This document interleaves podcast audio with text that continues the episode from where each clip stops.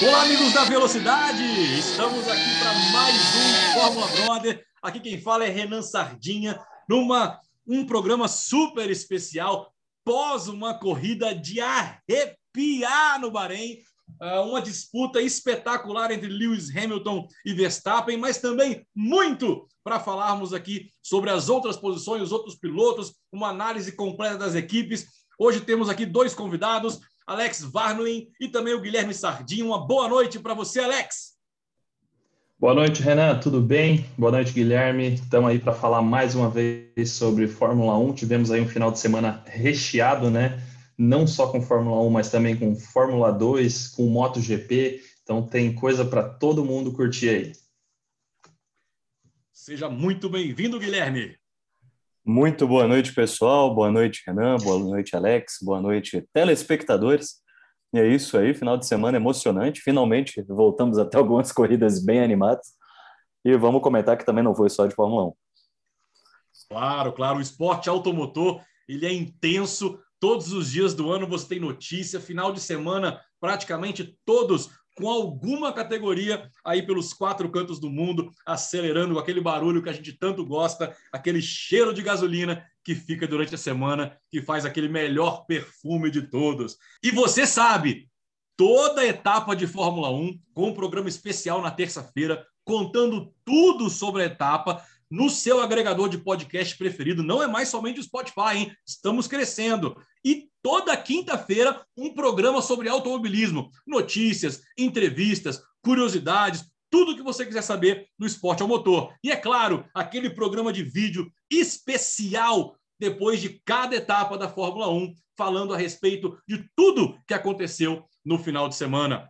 Então, pessoal, sem mais delongas, vamos começar a fazer aquela análise do Grande Prêmio do Bahrein. É claro que ele não é só entre Lewis Hamilton e Max Verstappen, foi a cereja do bolo da nossa, da nossa etapa inicial, mas também tivemos alguns destaques aí na, no pelotão intermediário. Então, eu queria começar, pessoal, com uma avaliação geral da corrida. Alex, primeira etapa, todo mundo ali esperando aquela briga entre Mercedes e Red Bull. Mas a corrida em si, o que, que você achou, Alex?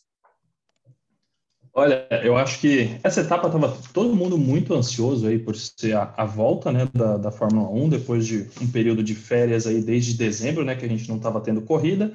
É, e na minha expectativa, ela foi totalmente atendida, né? A gente teve de tudo aí nessa etapa, teve rodada, tivemos safety car aí para conseguir ver o, o, novo Aston Martin na, na rua e também rodando, não só mais a, o carro da Mercedes. Tivemos um, brigas sensacionais ali no, no pelotão uh, intermediário, né? Acho que um destaque que eu coloquei aqui foi a gente poder ver uma briga de campeões. Uma pena que ela tenha sido lá no meio, mas em determinado momento tivemos Alonso, Raikkonen e Vettel dividindo curva, dividindo a reta então, acho que tivemos, é, teve, teve emoção para todo mundo, e lá na frente, indiscutível, né? Briga de, de Verstappen e Hamilton ali nas últimas voltas deixou todo mundo em pé. Eu não sei vocês, mas eu não consegui ficar sentado e sem gritar aqui na frente da televisão acompanhando essa disputa que foi sensacional. Isso é verdade. Eu não consegui ficar sentado porque eu não conseguia respirar, eu ia desmaiar com aquela emoção do Verstappen chegando. Enfim, a gente vai falar um pouquinho mais sobre essa briga, mas eu queria saber de você, Guilherme, aquele pelotão ali do meio, geralmente aquela corrida que somente o, o fã de Fórmula 1 de fato acompanha. O que, que você tem aí da sua análise da corrida desse pelotão intermediário da Fórmula 1? Bom, é, eu acho que para começar, quero pedir desculpas publicamente aí, principalmente para os nossos ouvintes da semana que vieram discutir sobre essa corrida do domingo antes da corrida. E eu xinguei de várias formas possíveis o problema do Checo Pérez. Então, quero aí pedir desculpa para todo mundo, reconheço meu erro. a gente vai falar mais sobre isso na hora da nota, mas eu acho que era necessário iniciar minha fala pedindo desculpa a todo mundo que eu xinguei o Checo. Minha boca foi lavada, desculpa também, Checo, se um dia você escutar a gente. E, bom, agora vamos ao que interessa, o pelotão do meio ali os não pontuadores. Acho que nenhuma grande surpresa, tirando o Gasly. Eu acho que o Gasly ele tinha tudo para ter pontuado no final de semana, mas, né? Infelizmente, no começo da corrida foi prejudicado e não conseguiu retornar. É, embora alguns discordem comigo, eu realmente acho que não é surpresa o Alonso não pontuar ali no início. São 20 anos de carreira, isso é muito tempo na Fórmula 1, é, porém, isso acho que também gera um desgaste físico muito grande. A gente consegue ver isso em todos os que estão há muito tempo ali no grid, como Alonso, Vettel e Raikkonen. Nenhum dos três pontuaram. É interessante aí, né, que Raikkonen e é, Alonso completaram 20 anos na Fórmula 1 esse final de semana, eles estrearam juntos há 20 anos atrás, eu acho que traz aí muita história, então é muito que eles têm para agregar a equipe, mas eu acho que como piloto, infelizmente passou um pouquinho tempo, e o resto acho que sem nenhuma surpresa, e feliz do Mazepan não ter durado uma volta, acho que agora só torcer para ele permanecer nesse tipo de, de performance. Queria só adicionar um comentário aqui que a Mercedes mais uma vez errou um pit stop, né, prejudicando o Bottas. E o pit stop do Bottas durou mais tempo do que o Mazepan na pista, tá? Só para deixar esse adendo. Sensacional. E, e, e, o, e, o, curioso, Alex, é, eu percebi a mesma coisa e foi na mesma pista, né? No ano passado, no Grande Prêmio de Sakir, né, no, no anel externo, e agora no Grande Prêmio do Bahrein, no anel interno, com o mesmo piloto. Né? Na verdade, antes foi com os dois, né? Com o George Russell e com o Button, uh, e dessa vez com o. Button, não, perdão, pessoal, Bottas. Button já está aposentado. Dessa vez com Bottas, é, mas com Hamilton nunca tem erro. Pessoal, mas concordo com vocês, aquele pelotão intermediário é, deu uma empolgada legal, principalmente vendo o Alonso. Eu fiquei muito triste com o que eu li depois da, da, da corrida. O motivo que o Alonso teve que abandonar, ele teve problema nos freios, porque uma embalagem de sanduíche ficou presa no duto de ar que, respira, que, res, que resfria o freio. Então, imagina para um bicampeão mundial que está há muitos e muitos anos na Fórmula 1 sair por causa de uma embalagem de sanduíche que ficou perdida por ali. Ele estava brigando ali pelo sétimo, pelo sexto local, pelo sexto lugar. Uh, talvez poderia até conseguir pontuar na sua corrida de estreia, da reestreia, vamos dizer assim, mas saiu por um motivo tão banal. É uma pena para um piloto com tanta história. Mas, de fato, concordando com o Guilherme, o Gasly tenha sido aquela pessoa que, aquele piloto que poderia ter pontuado. E ali aquele problema na largada, né, na, na, primeira volta, acabou com a corrida do Gasly. Mas, pessoal, sem mais delongas, vamos para o primeiro bloco do nosso programa de hoje, que é a nota dos pilotos. A gente vai pontuar aí a nota de 0 a 10 do primeiro até o décimo colocado, né, os pilotos que pontuam, depois fazer uma rápida análise do pelotão de trás. Então, eu queria começar com, claro, o vencedor da prova, Lewis Hamilton. Guilherme, qual a sua nota e análise para Lewis Hamilton no Grande Prêmio do Bahrein? Eu vou de 8. É, vou de 8 sem surpresas, mas né, tendo que deixar uma nota alta porque ele dirige muito. É, não temos muito que falar sobre ele, pilota muito, mas não acho que ele tenha merecido. Acho que né, aquela disputa ali no final, a gente vai falar sobre isso.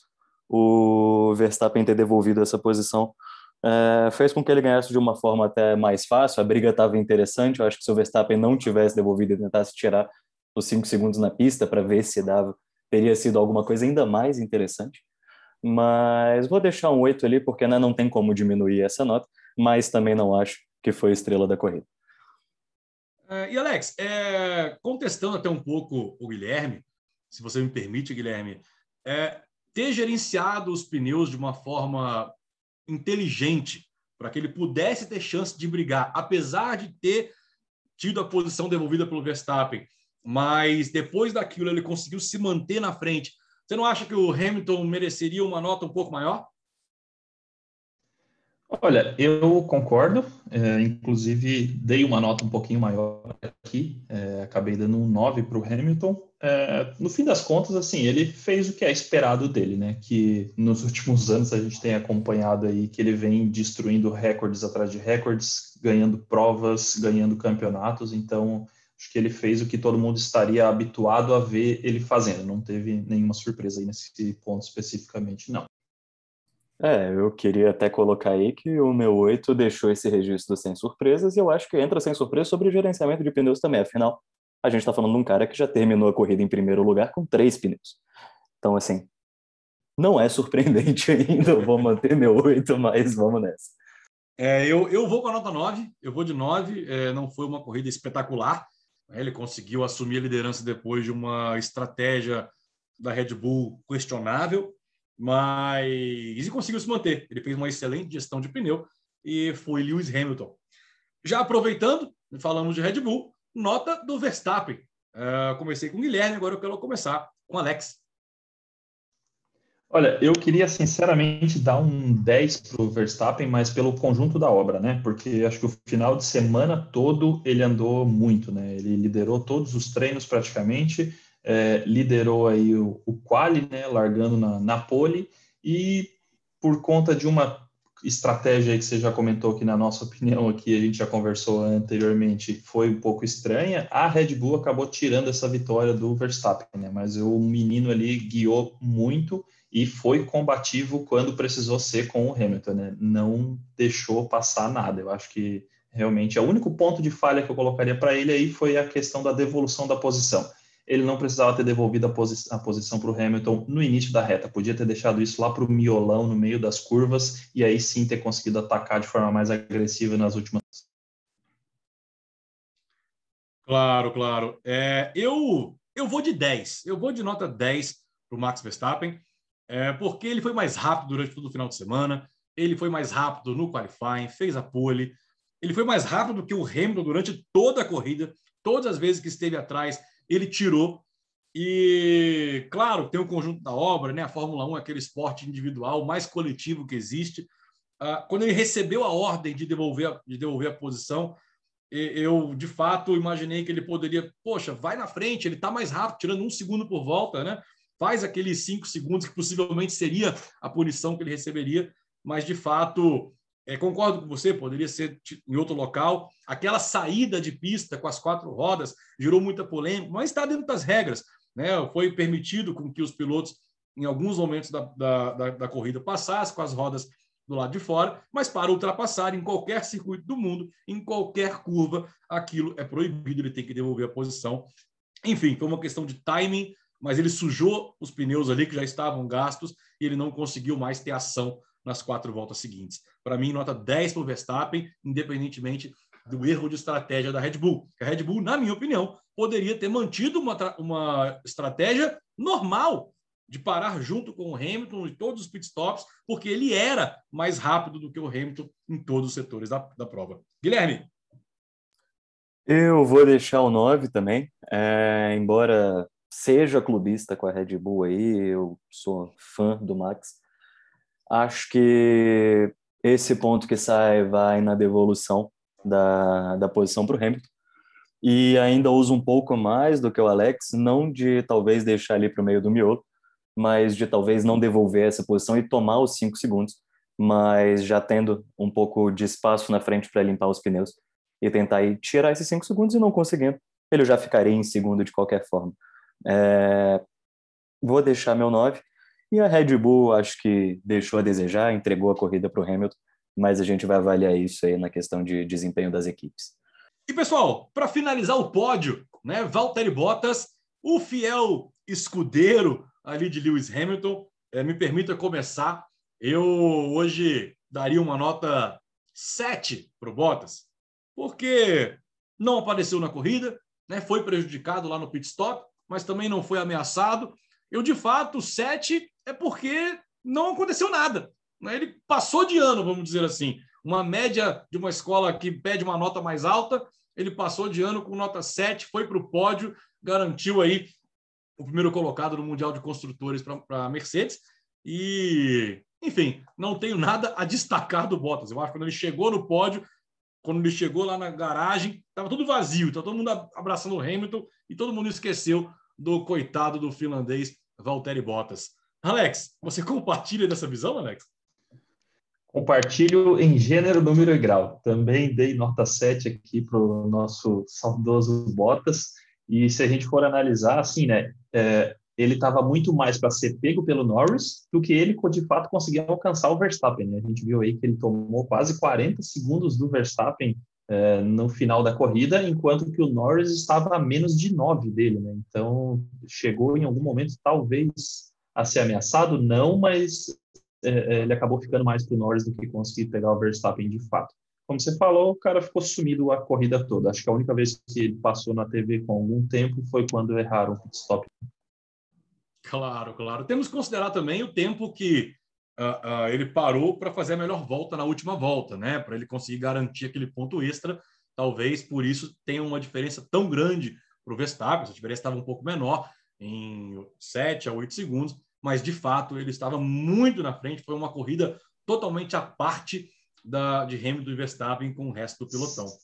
Guilherme. Sim, se formos considerar isso, né, a gente tinha mais ou menos 23 segundos de parada de boxe aí descontando, então sobrariam ainda 14 segundos, né? Para quem é chamado aí de escudeiro, ele estava longe de, de, se tornar um escudo de qualquer forma, né? Claro, nem, nem não, não deu nenhuma uh, ameaça para o Verstappen em nenhum ponto da corrida.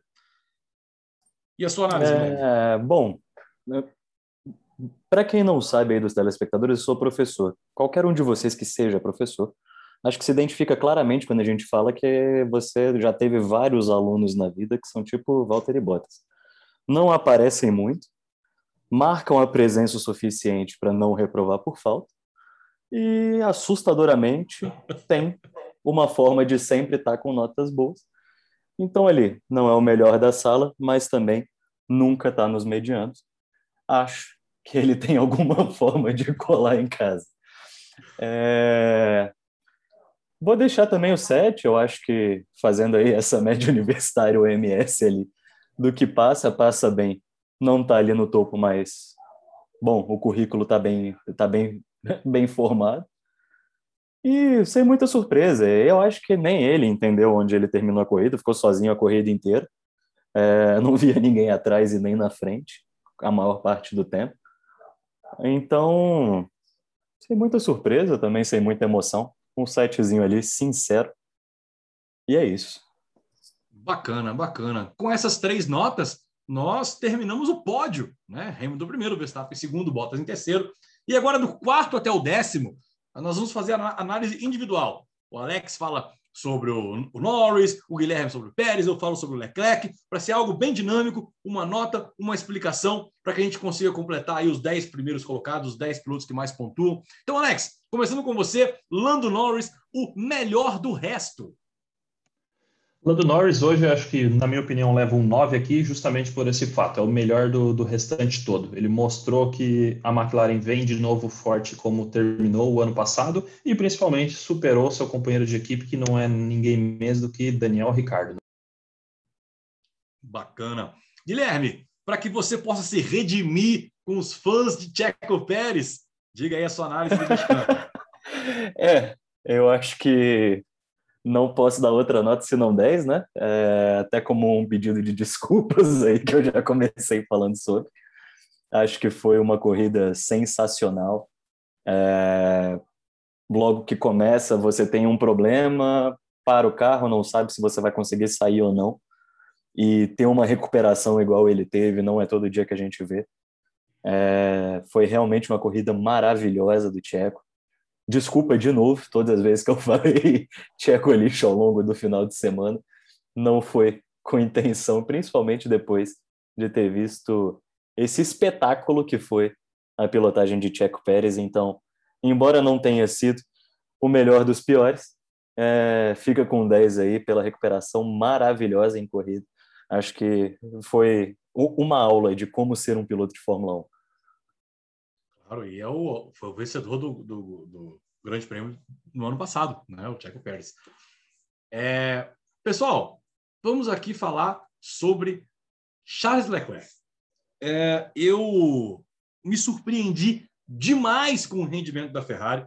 Eu estava esperando o mesmo carro do ano passado, lá atrás, brigando até pelo grande pela, pela, pelo circuito de Saki ser um circuito de velocidade. A Ferrari não tinha essa velocidade mas o Leclerc fez uma excelente corrida, largou bem, pressionou. É claro que a Ferrari ainda sofre com o ritmo de corrida, o carro não é tão confiável assim. Então eu dou uma nota 8 aí para o Leclerc, porque ele consegue tirar leite de pedra desse carro vermelho. E Alex, agora o companheiro do Norris. Você falou do Norris, agora fala do companheiro dele, Daniel Ricardo. Acho que o Ricardo, na minha avaliação aqui, ele vai ficar com um 8, justamente pelo peso do, do nome e a experiência a mais que ele tem do Norris aí, ele acabou sendo superado. É uma equipe nova, tudo bem, ele tem que se adaptar ainda a essa questão de é um motor, é outro time, ele não ajudou no desenvolvimento, mas talvez ele pudesse ter sido um pouquinho melhor aí. Ele ficou um pouco mais distante do, do Leclerc, estava mais para o Carlos Sainz chegar nele no final do que ele conseguir também avançar sobre. Ok, ok, ok. É, e Guilherme, o companheiro do Charles Leclerc, estreante Sainz na equipe italiana. Achei interessante. É, vou dar um oito aí por consistência. É, achei talvez que ele fosse correr um pouco de uma forma um pouco mais agressiva, porém ele se mostrou extremamente consistente a corrida inteira e fez algumas pilotagens fantásticas.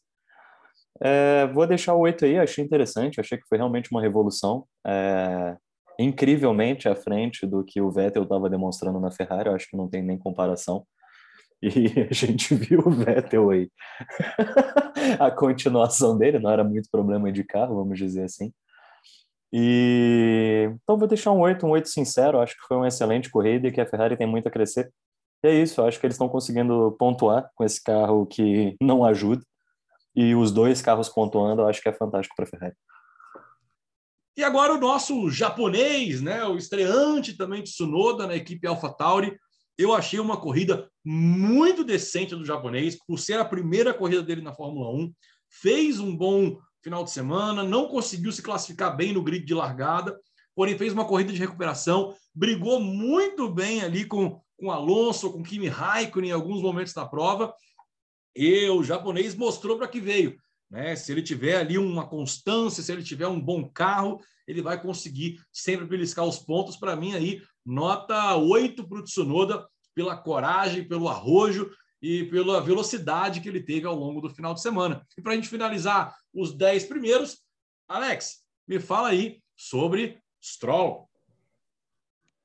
Bom, o Lance, eu acho que considerando, olhando para a situação que o Vettel acabou parando lá atrás, no fundo do pelotão, né, ele conseguiu tirar, parece que leite de pedra aí da, da Aston Martin, né, que estava todo mundo com uma expectativa gigante em cima da, desse carro, dessa equipe, enfim, parece até agora não ter correspondido tanto assim. A gente viu isso no, nos treinos e no Qualify e agora de novo na corrida. Então, estou dando uma notinha 8 aqui para o Lance, que acho que ele só fez o, o, dever de casa, mas sem brilhar em momento algum aí durante a corrida. Bacana, muito bom. Obrigado aí, Alex. Obrigado, Guilherme. Ah, uma análise agora rápida do 11 até o último, uh, sem ainda falar dos destaques ou da decepção da prova. Eu acredito que ficou mesmo apenas o Pierre Gasly e o Fernando Alonso fora ali de uma posição que poderia ficar mais acima. Eu acredito muito no George Russell, que terminou em 14 com essa carroça da Williams, apesar de que a Williams teve uma, uma melhora de performance muito grande, né? acabou deixando a Haas do Mick Schumacher para trás, Schumacher se adaptando com a Fórmula 1, primeiro ano dele, mas que normalmente, como a gente falou no nosso programa de estreia, ali o Raikkonen o Giovinazzi dificilmente conseguiriam pontuar. É uma decepção, talvez, ali o Esteban Ocon, que não conseguiu andar entre os líderes, né? sempre foi superado pelo companheiro Fernando Alonso, e o Vettel nem se fala, uh, foi um calvário o Grande Prêmio do Bahrein para ele. Concordam em alguma coisa? Discordam? Querem colocar algum ponto nesse pelotão de trás, pessoal? É, eu concordo. Acho que só colocaria essa questão do o Alonso não ter pontuado realmente não me surpreende, só acho que ele realmente não devia ter ficado tão para trás. É, e Mazepin não estão segurando os carros, principalmente em freada. Eu acho que é muito torque para eles não saberem ainda segurar isso na mão. E eu acho que falta alguém com experiência dentro da equipe como piloto para dar um toque, mostrar como seguir um carro desse. É um risco que a Haas correu colocando dois pilotos novatos, com certeza. E Gasly, fiquei triste. Acho que ele tinha muito para mostrar. Ele queria muito mostrar no final de semana. Infelizmente, nem sempre é, é, é, tudo culpa sua, né? Acho que algumas coisas acontecem.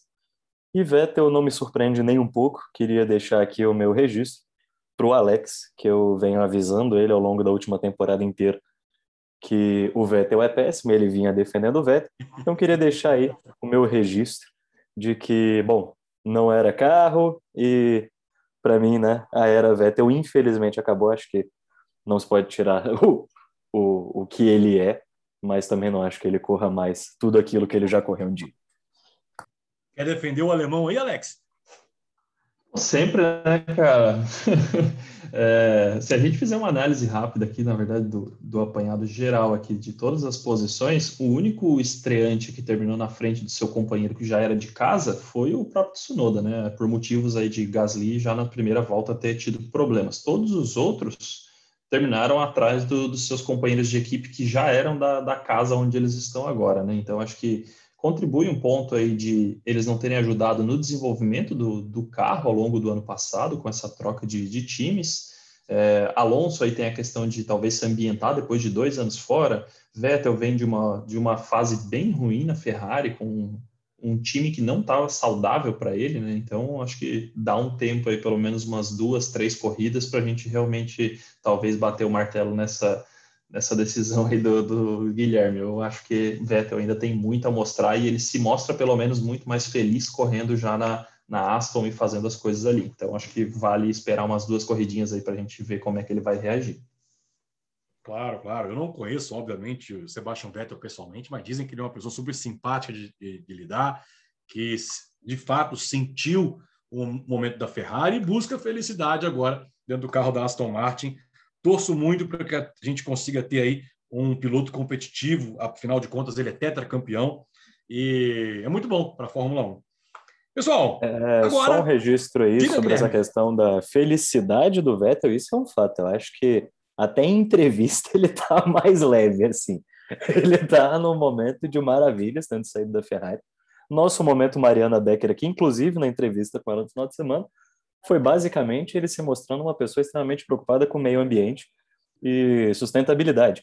Então, acho que assim, ele realmente aliviou o estresse, ele está em, em uma outra sintonia. Isso é, isso é uma verdade, devo concordar. Claro. Eu quero fazer um pedido para você que nos ouve. Coloque a hashtag nas suas redes sociais. Hashtag Mariana Becker no Fórmula Brother. Por favor, eu acho que o Guilherme não vai, não vai dormir por uma semana se a gente conseguir que a Mariana Becker dê uma notinha para gente. Hashtag Mariana Becker no Fórmula Brother, por favor. Mas, pessoal, para não tomar seu tempo, eu quero aqui agora perguntar para o Guilherme destaque da corrida, piloto e equipe. Destaque da corrida. Eu vou de piloto para me redimir com o Tcheco Pérez, né? Acho que não tenho mais muito o que falar, já me expliquei o suficiente, errei e devo o piloto da corrida para ele. E, bom, sou clubista mesmo, vou deixar junto aí a melhor equipe, a Red Bull, mesmo tendo entregado a corrida aí para o Verstappen. Eu acho que o trabalho que eles fizeram de ajuste no carro do Pérez permitiu um espetáculo de corrida.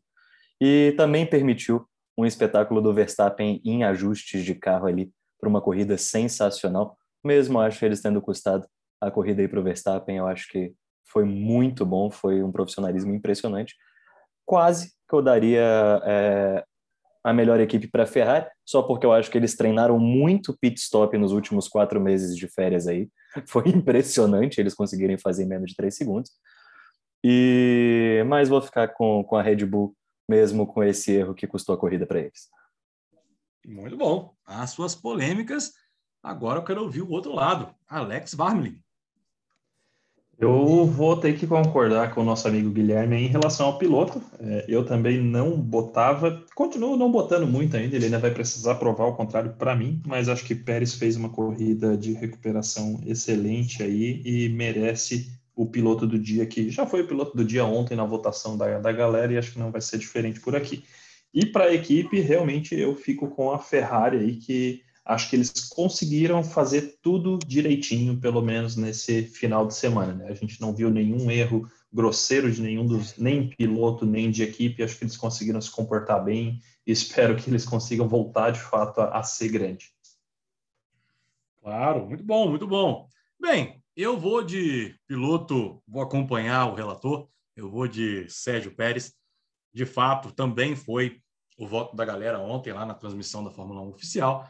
O Norris também tem suas menções, mas o Checo Pérez de ter largado em último e chegar, e, né, fez uma corrida fantástica, com boas ultrapassagens e chegou em quinto, merece o prêmio de piloto. E de equipe, eu vou com a outra equipe, eu vou com a McLaren, né, que manteve aí, é só a primeira corrida, mas está ali na terceira posição do Mundial de Construtores, fez uma corrida super tranquila com o Ricardo, sem nenhum problema, conseguiu deixar o Lando Norris como o melhor do resto. Eu acho que, como eu falei na última, no nosso, nosso primeiro programa, a McLaren é a terceira força e vem consolidar isso, já mostrando na primeira, na primeira prova o que, que eles são capazes. Uh, e agora, meus queridos, Guilherme Sardinha e Alex Varner. O momento roda presa. É aquele piloto que, se você tiver atrás, você dá luz alta, ele não abre. Acredito que vai ser unânime. Mas vamos começar agora com Alex Varmelin. Roda presa do Bahrein. O roda presa do Bahrein, acho que vai ser unanimidade. Já falamos dele mais cedo aqui sobre o pit stop do Bottas ser mais rápido do que isso. A participação de Mazepan aí é deprimente na categoria. O rapaz não conseguiu completar três curvas da pista e já estava fora. E estava lá a uma hora e meia antes da, da corrida, dizendo para a Mariana Becker que ele estava tranquilão, que não tinha nada para se preocupar. Realmente, não ia nem correr, não tinha como se preocupar mesmo, né? Então, tá aí o roda presa é Mazepan, cara. Sensacional. Guilherme, discorda do nosso colega Alex? É, acho que não tem muito como a gente discordar, né? É, é isso não deu nem para ver alguma coisa. O, já foi comentado, o pit stop do Bottas foi mais longo do que a participação dele, mas não me deixa nem um pouco triste. Não vou falar aí que, como a gente já disse, que queria que a Fórmula 1 não tivesse, não deixar ele lá. É, pelo menos o carro não deixa ele lá. Então isso é, é, é um bom sinal. Isso é karma, meu amigo. Isso é karma. Mas o Mazepan, de fato, também é o meu voto. Não é possível que um piloto de Fórmula 1 consegue cometer um erro grotesco daquele sozinho, se bem que Mick Schumacher, filho do heptacampeão, também rodou sozinho ao longo da corrida, mas não bateu, voltou para a pista. Mas na primeira curva, um momento de calma, de tranquilidade, não poderia acontecer. Aquele momento juvenil da corrida, é claro, não é a pichotada, não é ali o roda presa, mas é um momento juvenil. O que Sebastian Vettel fez com Esteban Ocon também é digno de um puxão de orelha, não é não, pessoal? Com certeza. Com certeza. Acho que o é. Vettel deu uma garoteada ali nesse momento especificamente, mas aí você vê a diferença de um grande piloto, né? A primeira coisa que ele fez ao acabar a corrida foi ir direto em direção ao Ocon e pedir desculpas para o cara pelo momento que ele acabou causando ali, prejudicando também a corrida do Ocon, né? Totalmente. É, eu concordo, e eu acho que, na verdade, foi um final de semana meio triste ali para a carteira de superpiloto do Vettel, né?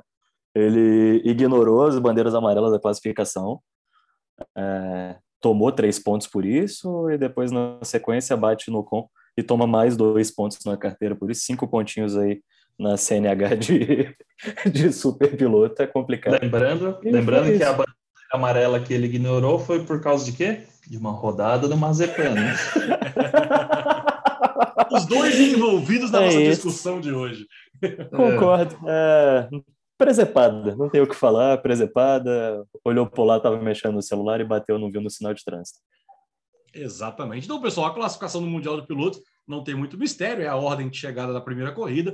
Uh, a única, o único porém é que Valtteri Bottas, ao invés de fazer 15 pontos com o terceiro colocado, ele faz 16, pois conseguiu fazer a volta mais rápida na última volta, se aproveitando de uma distância muito grande que tinha para o Lando Norris, ele conseguiu parar, voltar na frente com um pneu novo e fazer a melhor volta. No Mundial de Construtores, temos a Mercedes com 41 pontos, a Red Bull com 28, McLaren 18, Ferrari 12, Alpha Tauri com dois pontos, Aston Martin com um, e aí temos aí as quatro equipes que não fizeram nenhum ponto, Alfa Romeo, Alpine, Haas e Williams. Pessoal, para a gente finalizar o programa de hoje, é, destaques aí para a Fórmula 2, né, com, com três brasileiros, né, o Drogovic, o, o, Guilherme Samaia, o Luga Petekoff. É, Alex, você tem algum comentário sobre a Fórmula 2 desse final de semana também no Bahrein? Vamos lá, Fórmula 2 acho que trouxe bastante emoção aí, né? A gente teve duas sprint race e mais a feature race, então foram três corridas entre sábado e domingo, duas no sábado e uma no domingo, né? Fora os treinos livres, enfim. Estava é, até olhando uma entrevista do Drogovic, na análise dele, ele falou que a, o final de semana para ele foi péssimo. E de fato foi, né? Ele estava muito bem nos treinos livres, liderando em alguns momentos, chegou a liderar o Qualify, classificou em terceiro para a corrida e no fim das contas não conseguiu pontuar em nenhuma das três aí por alguns problemas, né? Foi penalizado em duas delas, uma por ter causado um acidente, é, que na visão dele ele diz que o outro piloto deveria ter enxergado ele, eu também acho, ele estava por dentro, na tangência da curva, mas tudo bem, não, não sou o comissário. E uma outra por ele ter desrespeitado uh, os limites do safety car virtual. Esse, inclusive, foi um ponto bastante recorrente na corrida, né? Em todas as três, a gente teve cinco ou seis intervenções de safety car e mais duas de virtual safety car. Então, assim, a, a galerinha ali, e complementando, tivemos várias punições dos pilotos infringindo as regras de, de velocidade, distância, enfim. Então, mostrando aí que o pessoal novato ainda tem muita coisa para aprender sobre corrida para quando acontece esse tipo de situação. Né? Tivemos uma situação um pouco estranha, que foi uma bandeira amarela seguida de um virtual safety car, seguida de um safety car de fato. Acho que aquele momento ele deve ter causado uma confusão na mente da, de todo mundo ali, mas teve bastante gente punida por infringir isso aí, enfim. Acho que para nenhum dos brasileiros foi um final de semana bom. O PT Coffee aí também acabou abandonando corrida. O Samaia, se a gente for olhar, foi o que foi mais consistente. É, conseguiu três corridas aí basicamente na 11 primeira posição e 15 quinta e 11 primeira de novo. Então, acho que é, é, isso aí. Mas tivemos três vencedores diferentes, né? inclusive com um estreante aí da equipe Prema, todo mundo achando que o Schwartzman ia ser o cara, e na verdade quem chegou lá e fez foi o companheiro de equipe dele. Né? Acho que é mais isso.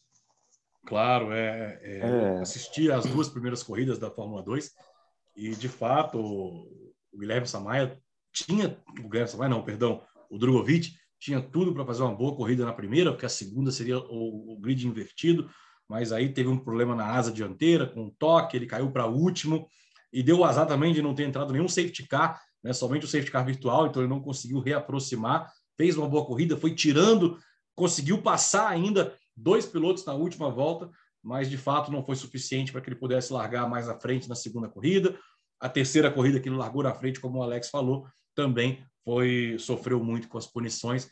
E um momento curioso, né? O, o, o Luca Petekoff abandonou uma, uma, uma das provas um extintor de incêndio que estourou, né? Ele ficou todo cheio de espuma, teve que parar o carro e, e encerrar a corrida. Algum comentário sobre isso também, Guilherme? É, essa questão do extintor acho que entra na categoria do, do freio do Alonso. Coisas que vocês perguntam que é sério que param um carro de Fórmula 1 ou no caso da Fórmula 2.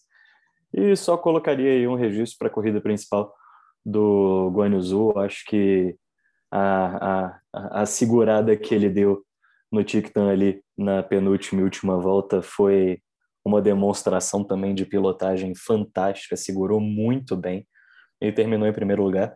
Então, acho que, que vale essa menção aí. Claro, Alex, também tivemos uma corrida emocionante no Grande Prêmio do Qatar da MotoGP. É isso aí, MotoGP é aquela coisa, né? A gente precisa assistir até realmente a bandeirada final. Não dá para tirar o olho da tela, porque ali qualquer curva, qualquer buraco é lugar para ultrapassar. A gente teve aí uma vitória do Vinhales, é, mostrando aí que talvez a Yamaha esteja realmente ressurgindo aí depois de anos de dominância da Honda com o Mark Marques, que não está correndo, né? Conseguiu se estragar todo depois do tombo do ano passado, não recuperou da lesão e não vai voltar esse ano para correr. É, mas o fato curioso da corrida ficou aqui por Johan Zarco, o Banhaia e o Juan Mir, que até a última curva estávamos com o Mir na segunda colocação, com Zarco e Banhaia logo atrás, com as duas Ducati, ele de Suzuki. E na reta de chegada entre a última curva e a, e a linha de chegada tinham aproximadamente 500 metros, as duas Ducati venceram muito fácil a Suzuki na, na questão velocidade, jogando o Mir de segundo para quarto lugar nos últimos metros da corrida. Acho que foi, foi o ponto alto da corrida aí. Uh, Valentino Rossi sofreu muito com os pneus, largou em sexto, acabou terminando em décimo segundo. Acho que vale esse destaque aí para o Il Dottore, que há muito tempo já não, não conseguiu. Depois que o Marques chegou, né? É, houve uma dominância dele ali, igual o Valentino já dominou em outra época, ele foi totalmente neutralizado. É isso aí. Acho que esses são os principais destaques aí da MotoGP. E Bacana, colocaria pessoal. só o comentário de que o Mir fez isso depois de um final de semana para esquecer, né? Ele estava vindo ali no final de semana péssimo e na corrida simplesmente teve uma reviravolta fantástica, foi uma corrida maravilhosa. Então acho que fica uma menção honrosa aí com certeza. Bacana, pessoal. Agora, finalizando aqui com o Stock Car. Stock Car teria etapa nessa semana, foi, foi suspenso por causa do momento da pandemia do coronavírus. E a primeira etapa vai ser no dia 25 de abril, no circuito de Londrina, no Paraná. Então, mais um mês aí para esperar a Stock Car Brasil, essa semana que teve aí os primeiros testes com a nova equipe de Nelson Piquet, inclusive Nelson Piquet, pai, também pilotou o carro na pista de testes da, da da Pirelli, junto com seu filho, Nelsinho Piquet, e promete aí uma, uma boa disputa. Uh, a NASCAR também se iniciou e hoje teve uma prova muito interessante em Bristol, hoje à tarde. Ela foi adiada quase da chuva, uh, que foi o circuito de terra. Né? Eles voltaram lá para as antiguidades, né? para os primórdios da NASCAR e fizeram uma corrida muito interessante em Bristol. Uh, confesso que não consegui assistir a corrida inteira, mas vi alguns pedaços e a poeira subindo. De fato, eram coisas muito interessantes, inclusive numa relargada. Não fizeram ela em, em, com os carros em, du, em duas filas, mas em uma fila só, de tanta poeira que tinha no circuito. Muito interessante. A organização da, da NASCAR, inclusive, já confirmou ano que vem, de novo, teremos Bristol com circuito de terra. Pessoal, então, quero agradecer a todos, Alex Varmelin, Guilherme Sardinha, por mais um Fórmula Brother, falando sobre a etapa do Bahrein de Fórmula 1. Lembrando que no nosso próximo encontro já é na quinta-feira, toda quinta-feira, falando sobre automobilismo mundial, sobre com notícias, com reportagens, e sempre que tiver uma etapa de Fórmula 1, um programa em vídeo na quinta e um programa de análise às terças-feiras. Um grande abraço, excelente semana, Guilherme Sardinha. Valeu, pessoal. Boa noite, boa semana aí para todo mundo. Eu acho que é isso. É... Agora a gente fica três semanas sem Fórmula 1, mas é o que a gente falou no começo do programa. Toda semana, com certeza, tem esportes automotores e algumas curiosidades sobre o mundo da Fórmula 1 e dos esportes para a gente conversar. Valeu, pessoal. Até mais. Alex Varmlin. Valeu, gente. Obrigado aí por acompanharem. Acho que foi um final de semana de bastante emoção aí, abertura do campeonato, tanto da moto quanto da, da Fórmula 1, da Fórmula 2. Na próxima etapa aí, como o Sardinha falou, temos daqui três semanas Itália e estreia da Fórmula 3 naquele final de semana. Então, Fórmula 1, Fórmula 2 e Fórmula 3 se revezando aí no calendário como corrida de suporte. Vamos ver como, o que, que se espera, porque lá também tem brasileiro correndo e acho que vamos ter emoções diferentes aí para analisar também. Valeu, falou! Exatamente, o circuito de Imola, famoso né, pela morte de Ayrton Senna, uh, o Grande Prêmio da Emília, da Emília Romana, no dia 18 de abril, daqui a três semanas, às 10 horas da manhã, ao vivo na Band. Muito obrigado, um abraço, siga o Fórmula Brother nas redes sociais, YouTube, Spotify ou no seu agregador de podcast preferido. Um forte abraço, tchau, tchau.